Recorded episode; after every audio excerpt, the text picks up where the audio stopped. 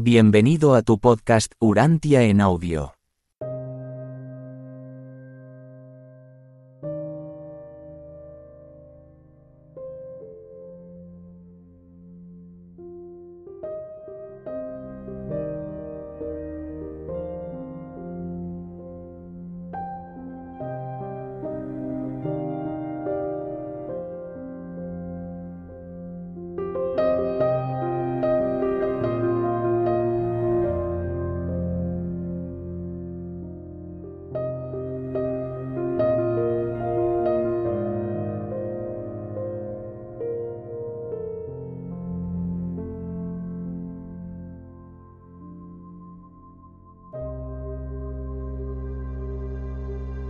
Escrito 129.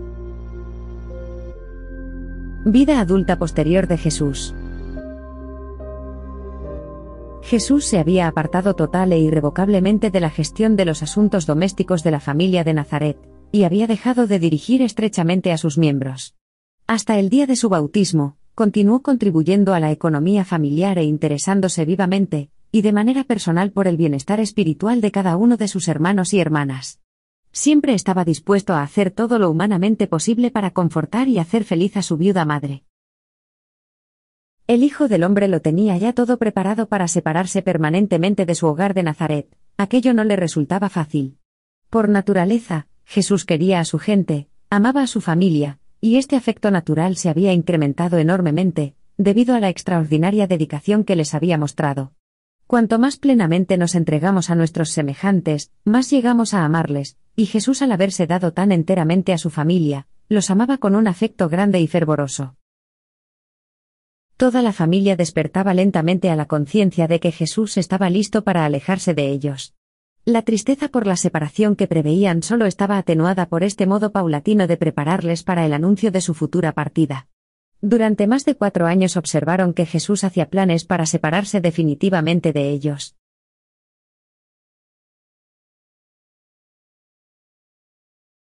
1. Su vigésimo séptimo año, año 21 después de Cristo. En el mes de enero de este año, 21 después de Cristo, en una lluviosa mañana de domingo, Jesús, sin ceremonias, se despidió de su familia explicándoles solamente que iba a Tiberias, y luego de visita a otras ciudades cercanas al mar de Galilea. Y así se separó de ellos, para nunca más ser de nuevo un miembro ordinario de aquel hogar. Pasó una semana en Tiberias, la nueva ciudad que pronto sustituiría a Séforis como capital de Galilea, y encontrando pocas cosas que le interesaran, pasó sucesivamente por Magdala y Betsaida hasta llegar a Cafarnaúm, donde se detuvo para visitar a Zebedeo, un amigo de su padre.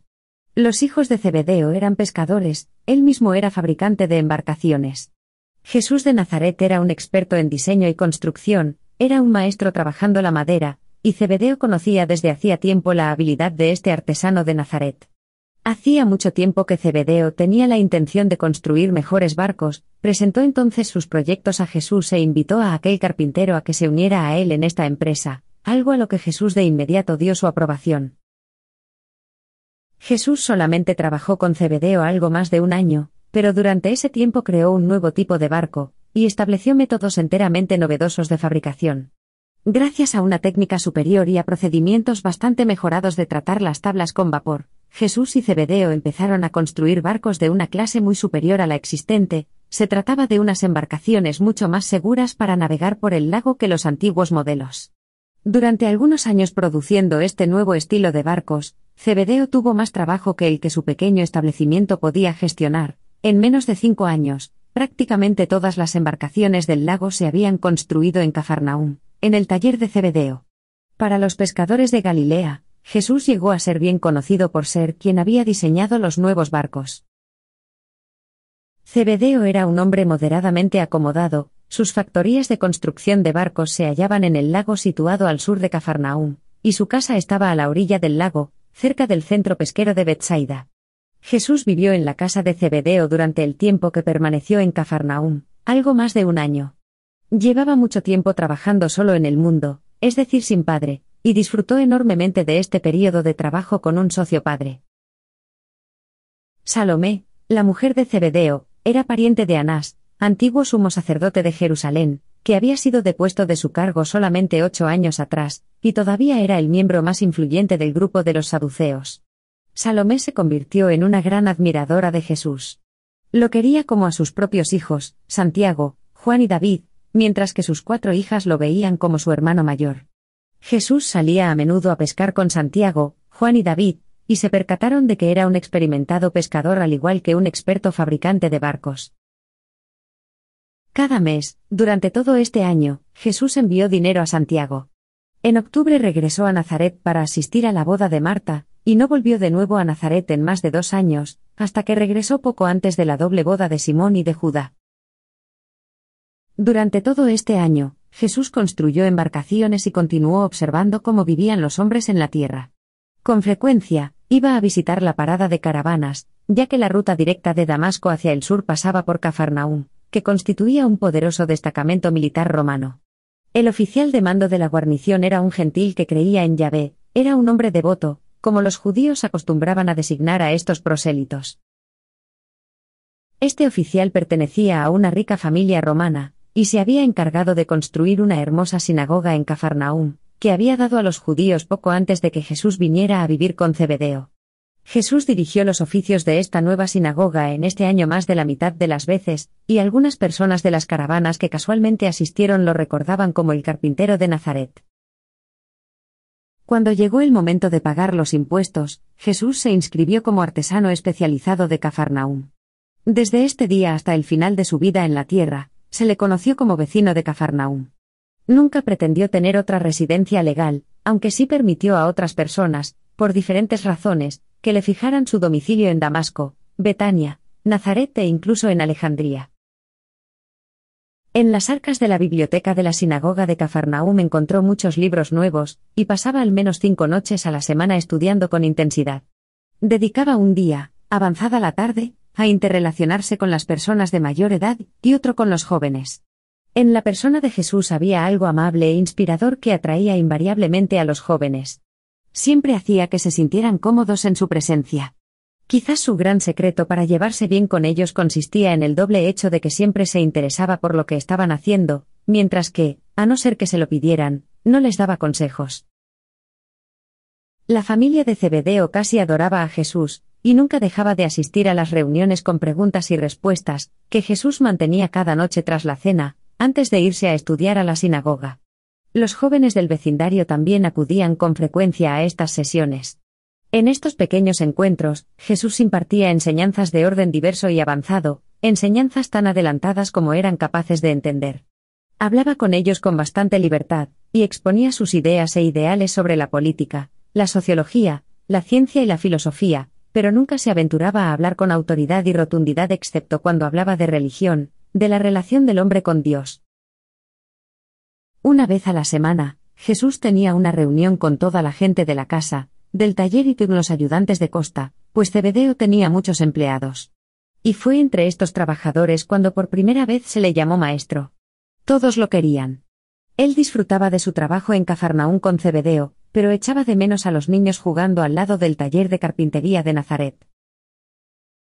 De los hijos de Cebedeo, Santiago era el que más se interesaba por Jesús como maestro, como filósofo. A Juan le importaban más sus enseñanzas y sus opiniones sobre la religión. David lo respetaba como artesano, pero prestaba poca atención a sus perspectivas religiosas y a sus enseñanzas filosóficas. Con frecuencia, Judá acudía al Sabbat para escuchar a Jesús en la sinagoga, y se quedaba para conversar con él. Y cuanto más veía a su hermano mayor, más se convencía de que Jesús era verdaderamente un gran hombre. Este año, Jesús hizo grandes progresos en el dominio, como ascendente, de su mente humana, y alcanzó niveles nuevos y elevados en cuanto al contacto consciente con su modelador del pensamiento interior. Este fue el último año de una vida estable. Nunca más pasaría Jesús todo un año en un mismo sitio ni ocupado en una misma tarea.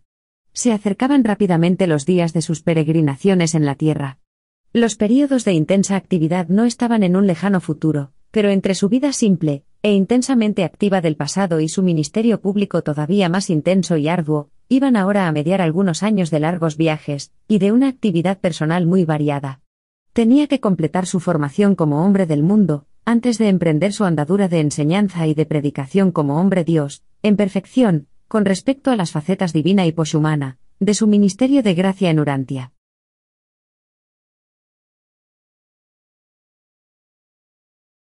—2. Su vigésimo octavo año, año 22 después de Cristo.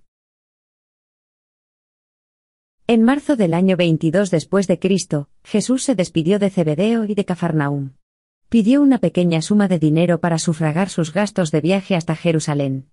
Mientras trabajaba con Zebedeo, solo había cobrado las pequeñas cantidades de dinero que enviaba mensualmente a su familia de Nazaret. Un mes venía José a Cafarnaúm por el dinero, y al mes siguiente, era Judá quien pasaba por Cafarnaúm para recogerlo y llevarlo a Nazaret. El centro pesquero donde trabajaba Judá solo estaba a unos kilómetros al sur de Cafarnaúm.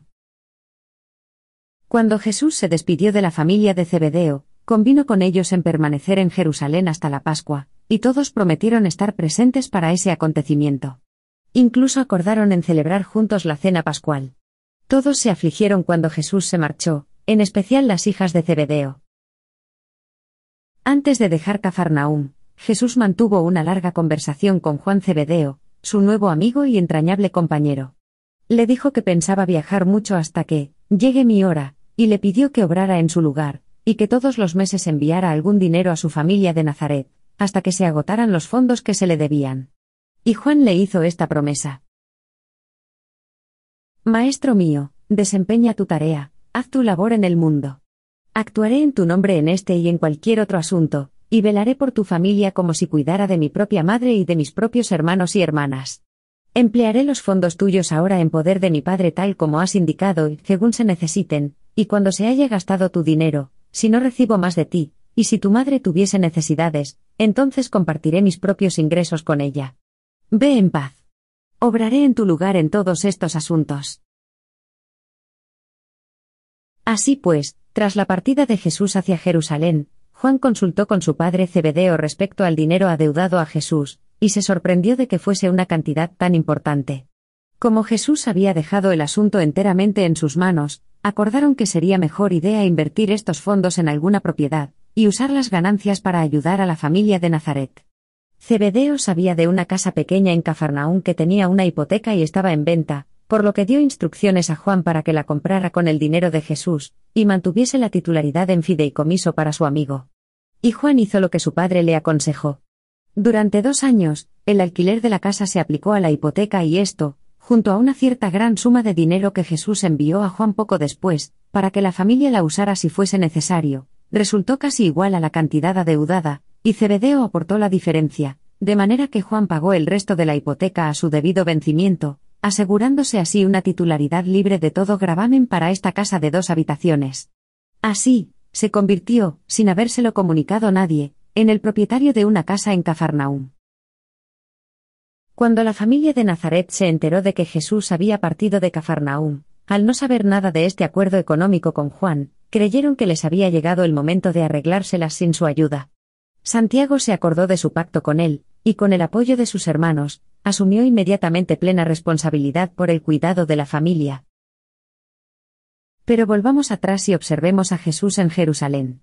Durante casi dos meses, pasó la mayor parte de su tiempo escuchando las charlas que se desarrollaban en el templo, y realizando visitas esporádicas a las diversas escuelas de los rabinos. La mayoría de los sábados los pasaba en Betania. Jesús había llevado consigo a Jerusalén una carta de presentación de parte de Salomé, la esposa de Zebedeo, dirigida al antiguo sumo sacerdote, en la que se refería a Jesús como, alguien igual a mi propio hijo. Anás le dedicó mucho tiempo, llevándolo personalmente a visitar las numerosas academias de los maestros religiosos de Jerusalén. A pesar de que Jesús examinó con detenimiento estas escuelas y observó cuidadosamente sus métodos de enseñanza, no hizo ni una sola pregunta en público. Y aunque Anás consideraba a Jesús un gran hombre, le desconcertaba tener que aconsejarle.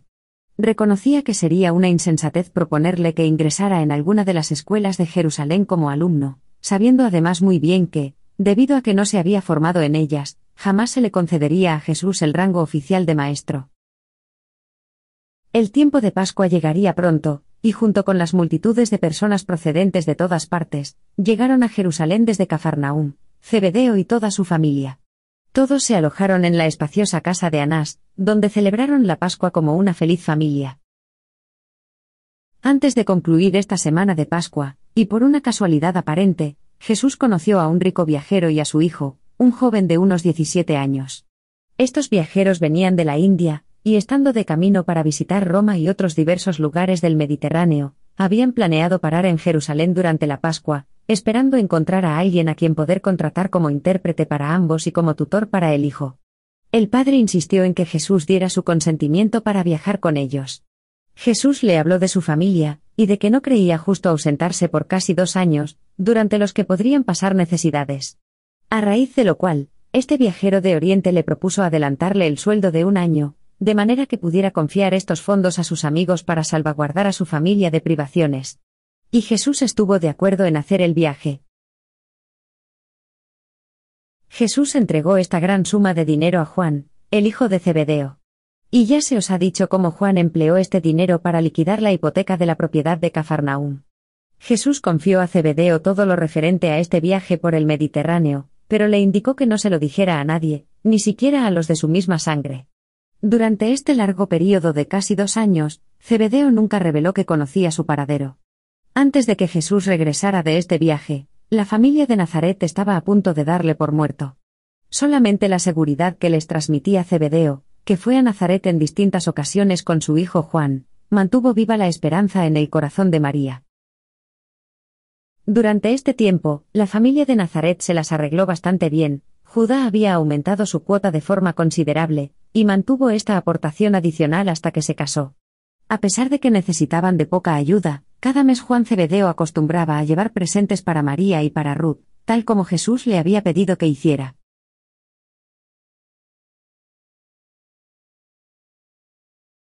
—3. Su vigésimo noveno año, año 23 después de Cristo. Jesús pasó todo su vigésimo noveno año haciendo este recorrido por el mundo mediterráneo. Sus principales hechos, en la medida en la que se nos permite exponer estas experiencias, constituyen los temas de la narración que sigue inmediatamente a este escrito. Durante todo este periplo por el mundo romano, por muchas razones, se conoció a Jesús como el escriba de Damasco. En Corinto y en otras escalas del viaje de vuelta, se le conoció, no obstante, como el tutor judío. Este fue un período memorable en la vida de Jesús. Durante este viaje, realizó muchos contactos con sus semejantes, pero esta experiencia es una faceta de su vida que nunca reveló a ningún miembro de su familia, ni a ninguno de los apóstoles.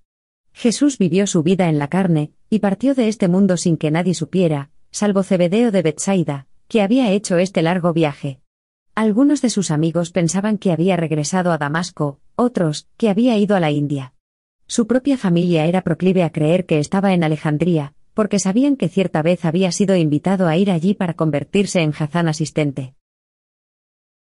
Cuando Jesús volvió a Palestina, no hizo nada por cambiar la opinión de su familia de que se había desplazado de Jerusalén a Alejandría, les dejó que continuaran creyendo que todo el tiempo que había permanecido ausente de Palestina, lo había pasado en esa ciudad de erudición y cultura.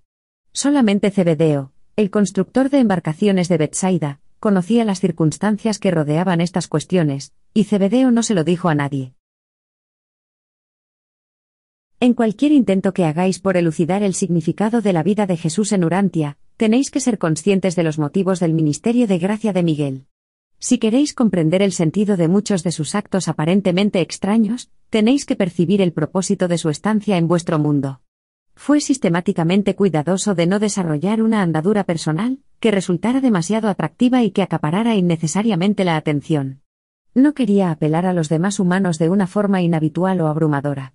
Estaba dedicado a la labor de revelar el Padre Celestial a sus semejantes mortales, y al mismo tiempo, a la sublime tarea de vivir su vida mortal en la tierra, sujeto en todo momento, a la voluntad de este mismo Padre del paraíso será siempre útil a la hora de entender la vida de Jesús en la tierra si los mortales estudiosos de este ministerio divino de gracia recuerdan que, aunque Jesús vivió esta vida encarnada en Urantia, la vivió para todo su universo. En la vida que vivió en carne mortal, había algo que resultaba especial e inspirador para cada una de las esferas habitadas de todo el universo de Nevadón. Lo mismo cabría decir para todos aquellos mundos que se han vuelto habitables tras los tiempos memorables de su estancia en Urantia. Y esto es igualmente cierto para todos los mundos, que puedan llegar a estar habitados por criaturas volitivas en toda la historia futura de este universo local. Durante el tiempo que pasó recorriendo el mundo romano y la experiencia que adquirió, el Hijo del Hombre prácticamente concluyó su aprendizaje educativo, respecto al contacto con los distintos pueblos del mundo de su época y de su generación. En el momento de su vuelta a Nazaret, mediante el aprendizaje que le aportó tal viaje, había llegado a conocer cómo vivía, y forjaba el hombre su existencia en Urantia. El verdadero propósito de su viaje alrededor de la cuenca del Mediterráneo era conocer a los hombres. Se acercó a cientos de seres humanos. Conoció y amó a todo tipo de personas, ricas y pobres, de clase alta y humilde, negras y blancas, letradas e iletradas, materialistas y espirituales, religiosas e irreligiosas, morales e inmorales. En este viaje por el Mediterráneo, Jesús efectuó avances importantes en su tarea humana de dominar la mente material y mortal, y su modelador interior hizo grandes progresos en la ascensión, y en la conquista espiritual de este mismo intelecto humano. Hacia el final de este viaje, Jesús sabía prácticamente, con total certidumbre humana, que era un hijo de Dios, un hijo creador del Padre Universal. El modelador estaba cada vez más capacitado para evocar en la mente del Hijo del Hombre, vagos recuerdos de su experiencia en el paraíso cuando estaba en compañía de su Padre Divino, antes de venir a organizar y regir este universo local de Nevadón. Así pues, poco a poco, el modelador hizo aflorar en la conciencia humana de Jesús los imprescindibles recuerdos de su anterior existencia divina en las distintas épocas de un pasado casi eterno. El último episodio de su experiencia prehumana que el modelador le trajo a la luz, fue su charla de despedida con Emanuel de lugar de salvación, justo antes de renunciar a su ser personal consciente para emprender su encarnación en Urantia. Y la imagen de este último recuerdo de su existencia prehumana se hizo patente en la conciencia de Jesús, el mismo día en el que Juan le bautizó en el Jordán.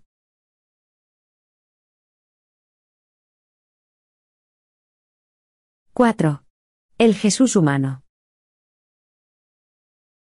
Para las expectantes inteligencias celestiales del universo, este viaje por el Mediterráneo constituía la más cautivadora de todas las experiencias de Jesús en la tierra, al menos de toda su andadura hasta el momento de su crucifixión y de su muerte física.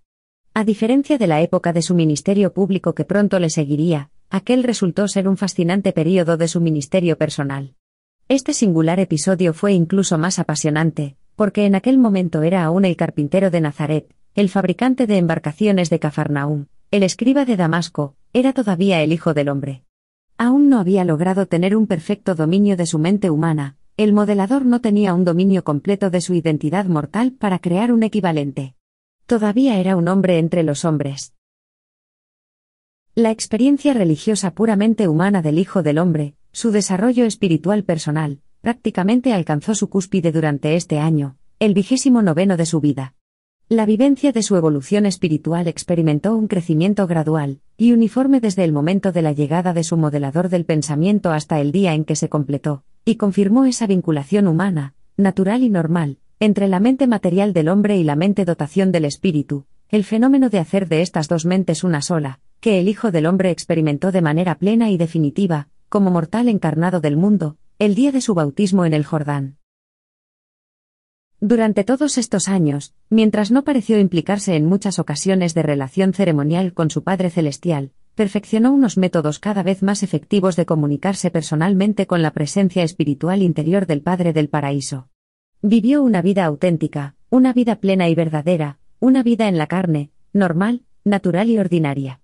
Conoce por experiencia personal el equivalente real de todo lo sustancial de la vida, que viven los seres humanos en los mundos materiales del tiempo y del espacio. El Hijo del Hombre experimentó esa amplia gama de emociones humanas que se extienden desde el más espléndido júbilo, hasta el más profundo pesar. Era un niño alegre y alguien con un peculiar buen humor, igualmente, era un varón de dolores experimentado en sufrimientos. En un sentido espiritual, vivió la vida mortal de abajo a arriba, de principio a fin.